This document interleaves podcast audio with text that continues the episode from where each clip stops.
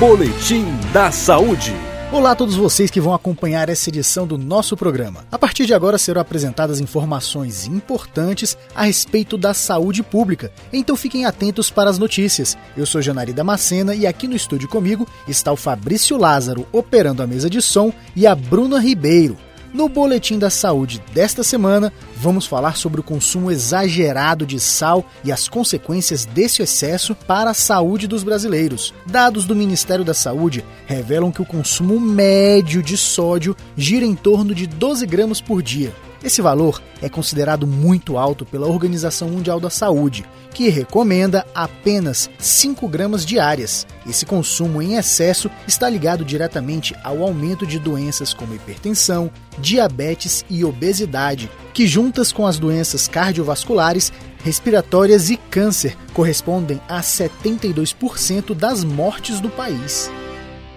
Pois é, Janari, para se ter uma ideia melhor do cenário à nossa volta, a obesidade e o sobrepeso têm aumentado por toda a América Latina e Caribe, sendo que mais de 360 milhões de pessoas estão com sobrepeso, o que corresponde a aproximadamente 58% dessa população. Esse é o resultado de um relatório feito em 2018 pela Organização Pan-Americana da Saúde, em conjunto com a Organização das Nações Unidas para a Alimentação e Agricultura. E quem participa dessa edição do Boletim da Saúde é o coordenador substituto de Alimentação e Nutrição do Ministério da Saúde, Eduardo Nilson, que já explica pra gente a importância de reduzir o consumo de sal nos alimentos.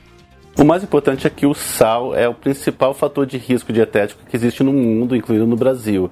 E ele tem uma associação direta com doenças cardiovasculares mediadas por hipertensão. Então, para prevenir esse problema, uma das principais maneiras é reduzir o consumo de sal, seja na adição pelos, aos alimentos, quando se prepara e quando se consome, mas também aquele sal que se diz escondido nos alimentos processados e ultraprocessados. A hipertensão arterial, ou pressão alta, como é conhecida, afeta aproximadamente uma pessoa a cada quatro adultos no Brasil. Isso acontece quando a pressão para bombear o sangue ultrapassa os limites médios e começa a exigir maior esforço do coração para realizar esse bombeamento. Essa complicação pode prejudicar o coração, os rins, os olhos e o cérebro. Além da hipertensão, quais outros problemas o consumo exagerado de sal pode trazer para nossa saúde, Eduardo? Existem evidências que extrapolam até a hipertensão, que é aquele conhecimento clássico do, da consequência do sódio, que é até osteoporose, tem associações com obesidade, associações com problemas renais e outros, e até câncer de estômago. Então, é uma série de maiores problemas ainda, mas o principal é a doença cardiovascular, porque é a principal causa de morte no mundo e no Brasil também. E, para diminuir as consequências que o sal pode trazer ao organismo do brasileiro, o Ministério da Saúde possui um acordo com a Associação das Indústrias da Alimentação, a BIA, para redução de sal e sódio nos alimentos processados. Esse acordo faz parte do Plano de Enfrentamento das Doenças Crônicas Não Transmissíveis, que tem o período de 2011 a 2022, e já possibilitou a retirada de mais de 14 toneladas de sódio dos produtos alimentícios.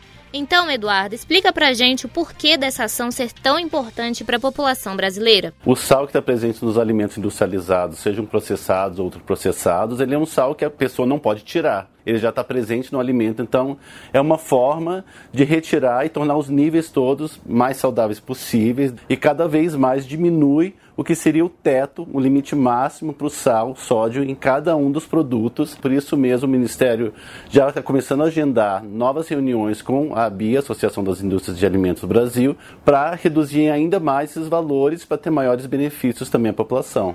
Qual um último recado você pode deixar para a população brasileira, destacando os hábitos para as famílias durante as refeições? Primeira mensagem muito importante é que, de fato, primeiro experimente o alimento para depois pensar se adicionar mais sal usar menos sal nas preparações culinárias e gradualmente reduzir isso, porque os problemas relacionados ao consumo excessivo de sal, que repercutem até em termos de precocidade de hipertensão e de outros problemas de saúde, começam mesmo na infância. E a formação do paladar também se dá na infância. Então é muito importante ter atenção a isso, porque o sal ele é um ingrediente culinário importante, mas tem que ser usado com muita moderação. Além de diminuir a quantidade de sal na comida, existem outras dicas importantes que ajudam a ter uma melhor qualidade de vida. Hábitos de vida saudáveis incluem a prática regular de atividade física, que não precisa nem ser intensa, mas 30 minutos de caminhada, pelo menos 5 vezes por semana, já colaboram com a saúde. Outras dicas, Bruna, para evitar pressão alta são evitar alimentos gordurosos, não fumar, moderar o consumo de álcool, controlar o diabetes e evitar o estresse.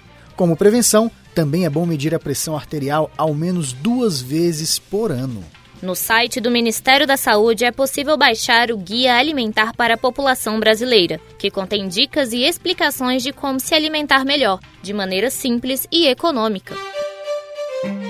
Depois de todas essas importantes informações, nós encerramos o programa desta semana. Agradecemos a participação do coordenador substituto de Alimentação e Nutrição do Ministério da Saúde, Eduardo Nilson.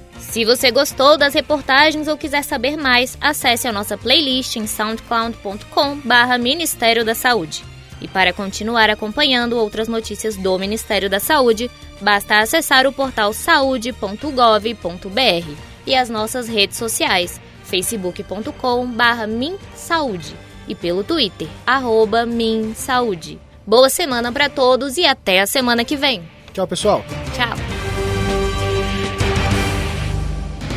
Boletim da Saúde. Reportagem Janari Damascena e Bruna Ribeiro. Trabalhos técnicos de Fabrício Lázaro e Rafael Santos. Realização Ministério da Saúde.